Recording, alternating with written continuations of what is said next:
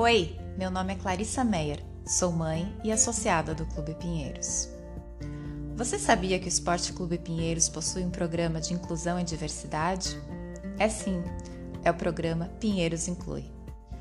Esse programa nasceu com a proposta de trazer o tema da inclusão social para dentro das nossas alamedas, envolvendo sócios, atletas e funcionários do clube. Nessa primeira série de episódios, a gente vai falar sobre o PIP, Projeto de Inclusão Pinheiros, que é justamente o projeto voltado aos nossos associados com deficiência. O PIP nasceu por iniciativa de pais associados e hoje é responsável por promover atividades esportivas, culturais e recreativas para crianças, adolescentes e adultos pinheirenses. Você já ouviu falar no termo capacitismo? Capacitismo é a discriminação e o preconceito contra a pessoa com deficiência. Atitudes capacitistas reduzem as pessoas à sua deficiência, colocando em dúvida suas capacidades e aptidões. A lei brasileira considera crime certos comportamentos capacitistas, mas o que pouca gente sabe é que o capacitismo pode estar presente em pequenas atitudes ou comentários do nosso dia a dia. E para falar sobre esse tema, eu estou aqui com a Ana Laura Cotrim Rebouças, atriz, cantora, atleta, e com a mãe dela, a Simone Cotrim Rebouças. Tudo bem, meninas? Oi, Clarice. Oi, Clary, tudo bem? Tudo bem? Bom, antes de começar e antes da gente se apresentar, deixa eu fazer a minha audiodescrição. Eu sou uma mulher branca, de cabelos loiros, uso óculos e estou vestindo uma blusa laranja. Aí agora eu passo a palavra para vocês, para vocês se apresentarem e fazerem a audiodescrição de vocês.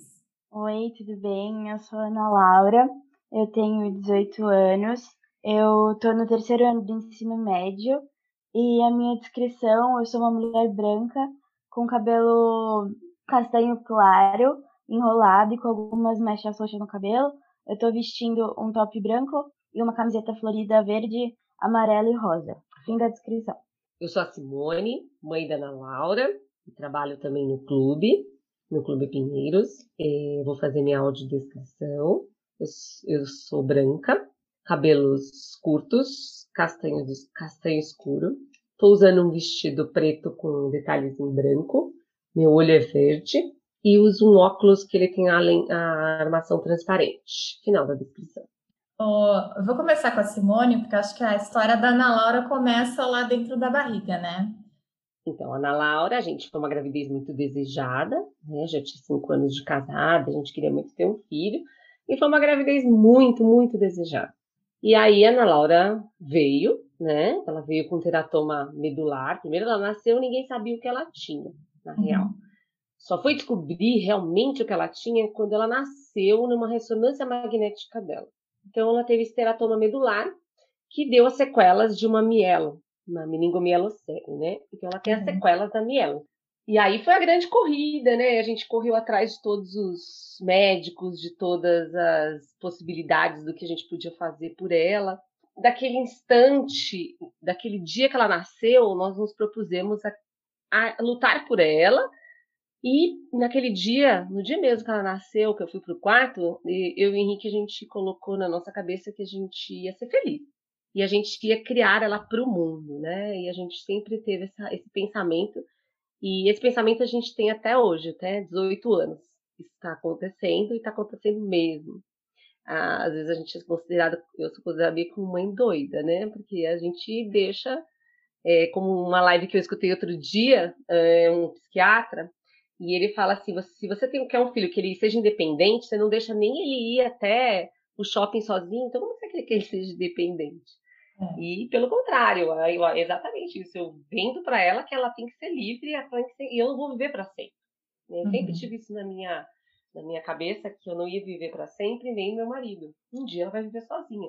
E se eu criar ela para mim, que é o que acontece com a deficiência, né? Quando você tem um filho deficiente, você acaba criando o seu filho para você né? E não é isso. Você tem o filho exatamente para desbravar o mundo, seja o seu filho como ele for.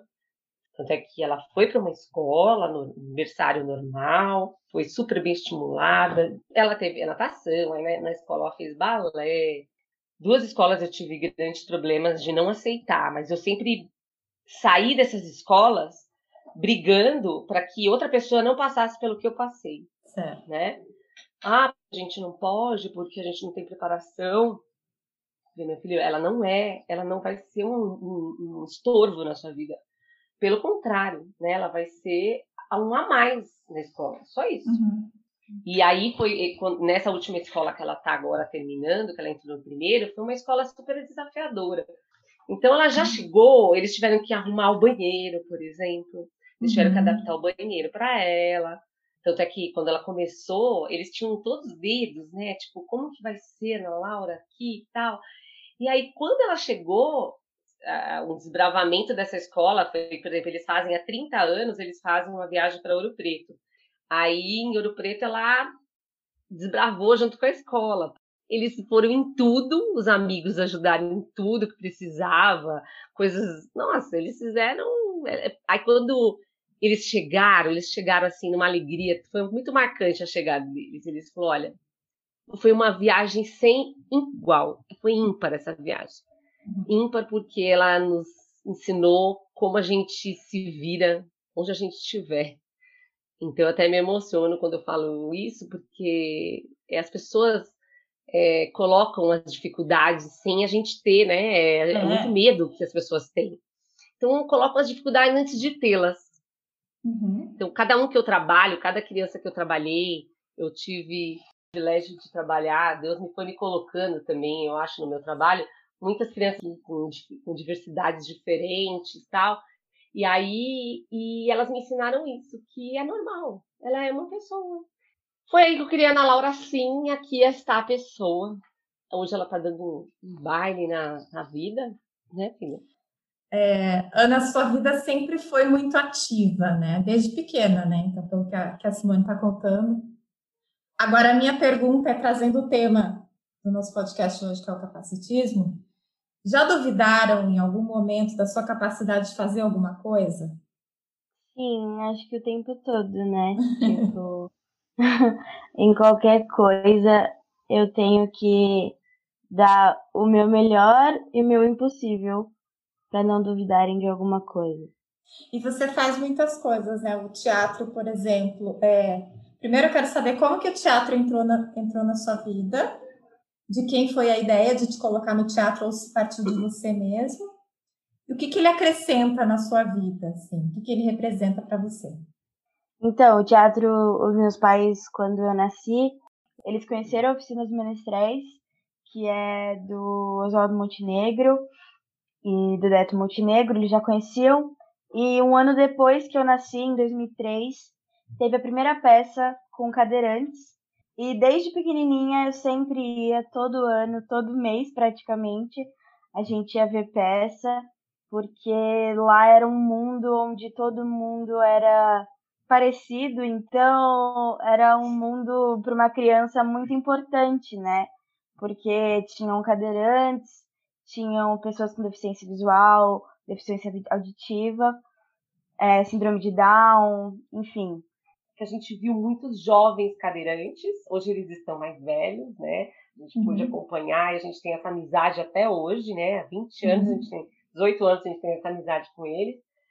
E eles eram jovens e estavam ali felizes. Então, a, tem uma outra parte que a gente tem muita sorte né, em poder ter essa visão boa é porque a gente não, não viveu com pessoas é, vivendo o, o, o sofrimento. Uhum. A gente viu pessoas que estavam vivendo, que estavam desbravando. Pensa 18 anos atrás, né?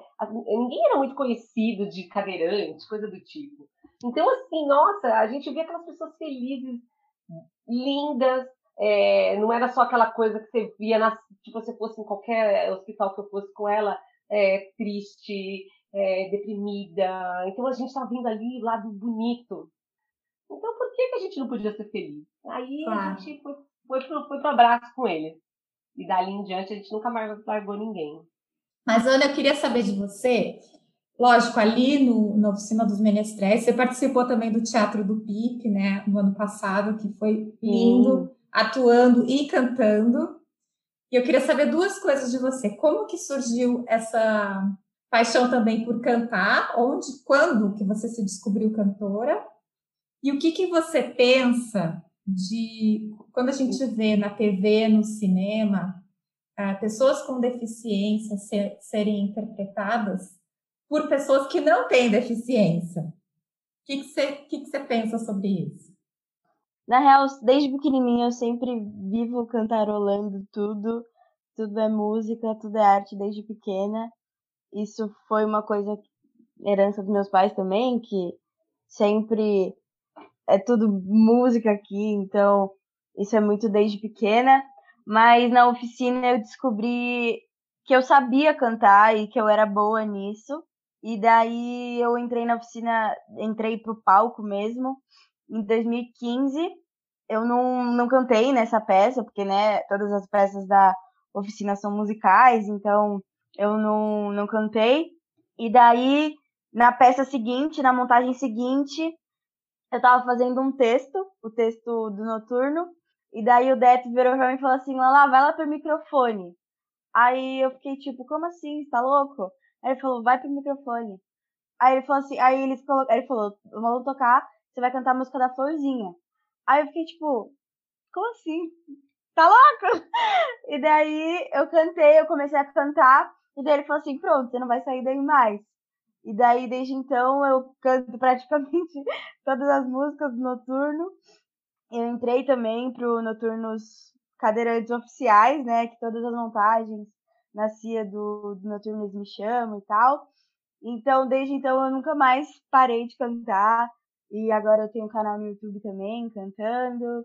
Faço algumas coisas, canto na igreja. E é isso. Essa parte de cantar foi uhum. na oficina que eu descobri. E sobre o as pessoas que têm deficiência e não são contratadas para serem interpretadas, né? Exato. É, eu falo muito sobre isso, sobre o quanto é difícil você, como cadeirante, como pessoa com deficiência, entrar nesse mundo da arte e o quanto é difícil você ser valorizado nesse mundo. É muito mais fácil você pegar a Grazi Massafera, que já tá lá, já tá lá dentro, e colocar ela sentada numa cadeira de rodas. É muito mais fácil você colocar uma peruca num, num homem que não é que é cis e fingir que ele é transgênero. É muito mais fácil você já tá lá, como já tá lá, mudar as coisas. Então, e eu como atriz, como uma pessoa que sonha com isso, é muito difícil eu acreditar que um dia eu vou conseguir um grande papel ou que é, e é até triste porque eu uso tanto por isso, né? Eu uso tanto para para luta contra o a conscientização do fim do capacitismo, né? Saber que é muito mais complicado eu conseguir alcançar um grande papel do que uma pessoa que já está lá dentro e sentar numa cadeira de rodas. E pelo que você está falando, então você sonha com a carreira no teatro, essa carreira artística, é, é por aí que você quer seguir? É, mais ou menos assim. Existem dois lados da história que eu quero fazer psicologia e depois me, me especializar em psicodrama uhum. que é a psicologia com a arte e é, é, o que trabalha, né, com personagens, enfim. E de um, um modo à parte, em hobbies, assim, seguir esse, esse, esse ramo de teatro, artes cênicas, por enquanto, né? Tudo pode mudar. Eu queria falar também sobre o esporte. Então, sua mãe, né, como professora de educação física, para quem não lembra, Simone foi muitos anos do CAD. Quanto tempo você ficou no CAD, Si? 20 anos. 20 anos, 20 anos no CAD e agora está no DAS. É, mas então, como professora de educação física, imagino que essa, essa veia esportiva veio da Simone, né? E que você aí também começou a fazer muito esporte. Eu vi uma entrevista que você deu sobre o nado artístico, e nessa entrevista você falou que você se sente muito bem na água. Me conta um pouquinho sobre esse, essa atividade esportiva e como que você se sente? Então, eu entrei no nado no ano passado, no começo do ano passado, na, no Instituto Spara, e elas são um grupo de, de, de técnicas que já foram atletas brasileiras. E o time do, do nado artístico é com algumas meninas com síndrome de Down e mais três com é, deficiência motora. E eu sou uma delas. E eu entrei não sabendo muito o que ia acontecer, porque eu só sabia nadar, né? Desde pequenininha já sabia nadar e tal. Aí a gente chegou lá, aí no primeiro dia eu já falei, nossa, eu quero ficar aqui, não vou sair daqui nunca mais. E eu lembro que na minha primeira competição foi um dia muito. Foi dia de estreia da peça. No, de manhã eu ia competir, minha primeira competição, e de noite eu ia estrear. E daí eu tava muito. Eu não tava conseguindo raciocinar direito. E daí eu lembro que, porque o nado artístico é muita, é muito, é sincronizado, né? Antigamente era nado sincronizado. Eu tava muito nervosa pensando nas, nas regras. Quando deu o primeiro apito, porque eles dão o primeiro apito, e daí fica um silêncio, e daí começa a música. E eu lembro que esse silêncio foi. Porque tinha muita gente nesse, nesse dia na, na, na plateia, e eu lembro que foi assim o maior silêncio da minha vida, foram tipo 10 segundos. E eu esqueci de tudo que estava acontecendo e falei, cara, eu vou mostrar para as pessoas o que, que eu vim fazer aqui. E nesse dia eu fiquei muito, foi muito, foi a melhor passagem da minha vida, assim, a melhor execução de coreografia, porque eu me senti muito livre. Eu ficava pensando, cara, eu estou mostrando para as pessoas o quanto a arte pode transpassar tudo isso. Então as pessoas estavam me vendo ali daquele jeito e elas estavam falando, ela consegue fazer isso, ela consegue fazer mais milhões de coisas. Então, eu me sinto muito assim no nada. Eu acho que isso juntou muita coisa, porque do mesmo jeito que no teatro eu consigo transpassar essa essa capacidade, né, essa esse talento através da minha música, enfim, eu consigo passar dentro da água também através das fotografias, enfim. Ana, você falou em liberdade, imediatamente a gente liga com o conceito de acessibilidade, né? Porque é um direito seu de estar no lugar que você quiser. Mas você depende, sim, que esses locais tenham acessibilidade. Eu queria saber mais ou menos assim como é que é na prática, como por exemplo, você quer ir num show, você quer ir numa peça de teatro onde você não conhece o lugar. Como que você se prepara e você não sabe se é acessível ou não, embora os locais tenham que ser acessíveis, né? Então, já aconteceram vários episódios, né? Praticamente todos os dias acontece sobre isso, porque as pessoas não conseguem entender que pequenas coisas facilitam muito a minha vida. É, como, por exemplo, uma porta com 40 centímetros de largura para eu conseguir passar. Uhum. São pequenas coisas que dá para mudar, que na minha vida vai mudar completamente o meu viver, assim, conseguir viver em sociedade.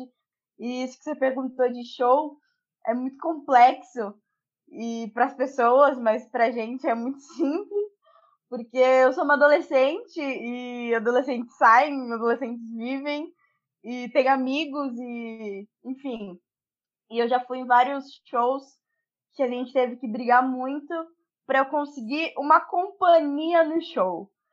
Então, a gente foi no show do One Direction em 2017 e eu tava com a minha melhor amiga e eles não deixaram. Eles falaram: não, eu tenho que ficar com a mãe dela. Só que, cara, eu não vou ficar com a minha mãe no show de uns caras que vieram do outro lado do mundo. Uhum. Porque num estádio, como os shows são hoje, é, eles querem estar todos em turma, junto. E ela só pode, no máximo, ter uma pessoa. Até num jogo de futebol. Já aconteceu. A gente chega lá e ia ter. Ah, tá bom, eu vou ficar com o João de um lado e o, meu, o Henrique do outro com ela. A gente nunca pode assistir um jogo junto? Naqueles Holiday Nice, a mesma coisa. Eu, só que você tem que ir lá brigar. Nunca você pode comprar online. Você sempre tem que estar lá brigando para onde você fica, que lugar que você vai. Uhum. Né? Então, é, não tem como você estar tá em grupo, não tem como você estar tá num lugar melhor, você tem que estar tá naquele lugar que foi escolhido. Não é um. É, porque quando você vai ao cinema, você fala assim, quer sentar no meio. Não é? Você não quer sentar no Entendi. meio. Entendi. É um lugar pré-determinado que alguém decidiu Que aquele é o seu lugar alguém, você assistir ali. É, alguém que fica em pé, alguém que nunca sentou numa cadeira de rodas, sim, coloca sim. lá embaixo, a tipo, é a primeira fileira no, no, cinema. no cinema, e aí você tem que ficar com o pescoço completamente levantado. É, alguns cinemas ainda tem lá atrás, no, na última fileira. Ou você é. tá lá na boca, uhum. ou você tá lá no último. Você tem duas opções. É. Não tem direito, o, o, o, cadeirante, eu vejo assim, ele não tem o direito de escolher. Ele uhum. tem que ir onde se determina. Mas em termos de acessibilidade, você acha que mudou? A gente está melhor agora, Simone, comparando o que era lá atrás? Eu acho que a gente está com mais poder de palavra, de estar tá, de estar exigindo, sabe? É. É, isso não, é, foi, foi empoderado isso nas pessoas cadeirantes e vidas que a gente tem com cadeirantes. Então, é, a gente tem mais empoderamento de estar tá brigando, sabe? Uhum. Porque sai na mídia, né? Se sai na mídia. Ana, então, há um tempo atrás, é, teve uma, um movimento nas redes sociais é, de uma hashtag que era assim: é capacitismo quando Aí as pessoas completavam né, algumas frases sobre capacitismo. Eu selecionei umas aqui que eu queria ler para você e saber a sua opinião e saber se você já passou é, alguma coisa semelhante a isso. Então, vou começar aqui. É capacitismo quando você conclui que todo cadeirante precisa de ajuda e se ele recusa, é mal educado. Toda vez. Já aconteceu com você? Muitas vezes, nossa, muitas Porque não é sempre que você precisa de ajuda, né? Uhum. Não, isso é uma coisa que os meus amigos, antes mesmo de, tipo, ter intimidade, eles já sabem, tipo assim, se a Lau precisar de ajuda, ela vai pedir, entendeu? Uhum. Então eles nunca vão falar, Lau, você precisa de ajuda? Eles nunca me falam, eu sempre peço. Além de ter coisas que a gente se sente desconfortável, sabe? É, é uma coisa que é, é meu e, tipo, se eu precisar, eu vou te pedir. E muitas vezes, sei lá, eu tô no metrô, assim, e alguém fala, ah, você precisa de ajuda, não sei o quê. Eu falo, não, muito obrigada. Aí a pessoa já fica meio, meio assim, sabe? Te, te olhando feio, tipo, nossa. Mas é, eu vou pedir, sabe? Eu, tanto que quando eu tô no metrô, quando eu tô no ônibus, eu peço pro, pro motorista, ou enfim, pro segurança, para me ajudar. Ô, ô, Ana, já que fala, a gente falou em educação, uma pergunta. Pode pendurar a bolsa na cadeira de rodas? Não, né? Não, mas uh, é, isso é uma coisa que também meus amigos sempre sabem. E eu tenho uma, uma um triciclo que eu encaixo na cadeira e ele vira um triciclo, né? E ele é motorizado. E daí tem uma bolsinha e daí eu sei que os meus amigos, que meus amigos são folgados, né? Eu sei que eles vão pedir, então eu já falo, já me dá celular quando a gente vai sair, assim, já me dá celular que lá o guarda. Falo, o guarda-valores chegou, daí uhum. eu guardo, mas eu não, eu não ligo muito. Tipo, mas na cadeira, sim, na cadeira eu, eu, eu falo, não é para colocar.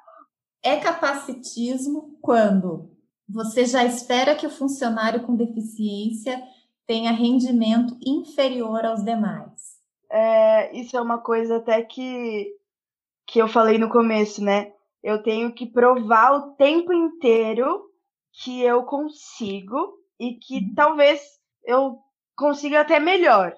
Não querendo colocar acima de ninguém, mas independente da situação, seja em qualquer lugar. Sim, o que eu, até, até dá um, uma coisa que eu não sou, sabe? Uma uhum. coisa que eu não, não, não tenho necessidade de mostrar, mas eu tenho que falar mostrar que eu consigo, sabe? Uhum. Isso é uhum. bem desgastante. É capacitismo quando você acha que deficiente só namora com outro deficiente. Não!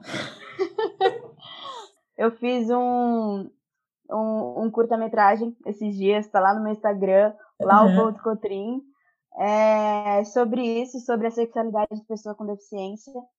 E eu falo sobre esse assunto muito nisso, né? O quanto isso é um tabu gigantesco há muito tempo e há muito há muitas pessoas desse relacionamento de pessoas com deficiência, pessoas sem deficiência. É, isso é muito uma barreira assim que não existe mais.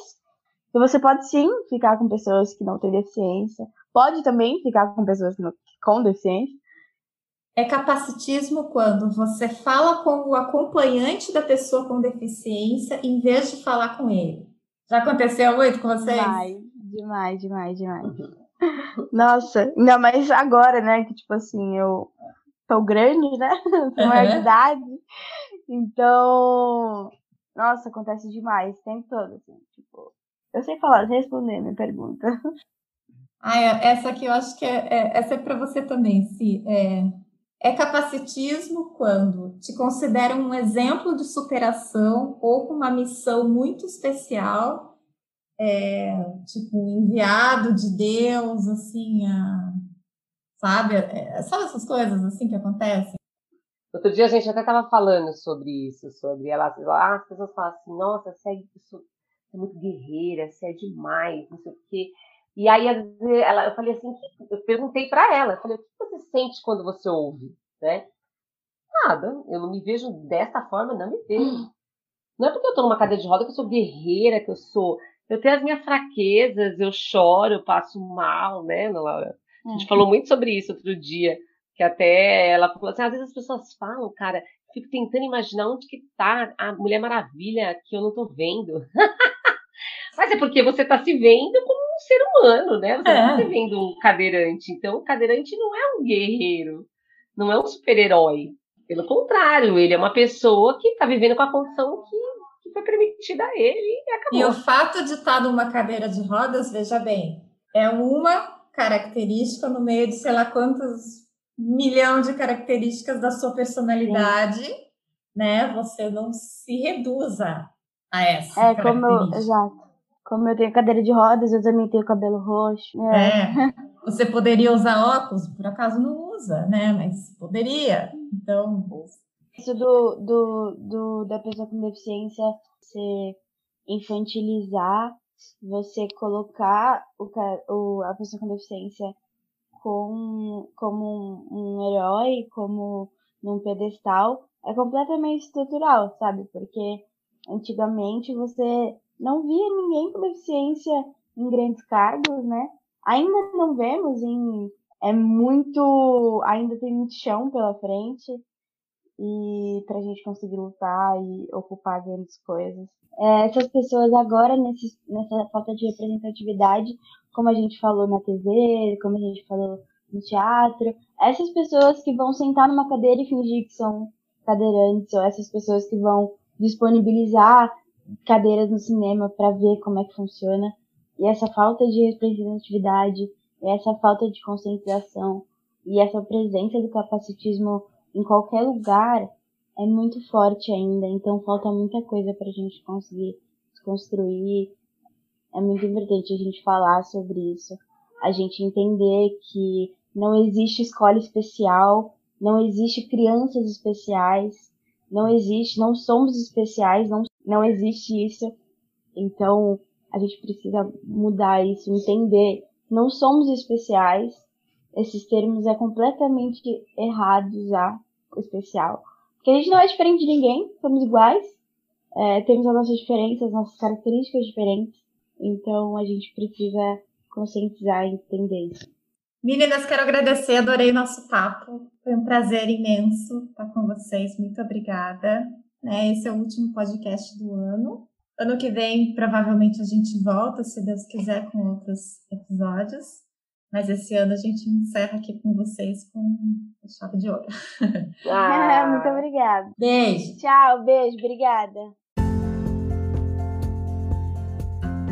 Para saber mais sobre o projeto de inclusão, é só mandar um e-mail para pip.ecp.org.br. Por hoje é isso. Obrigada, um grande abraço e até a próxima.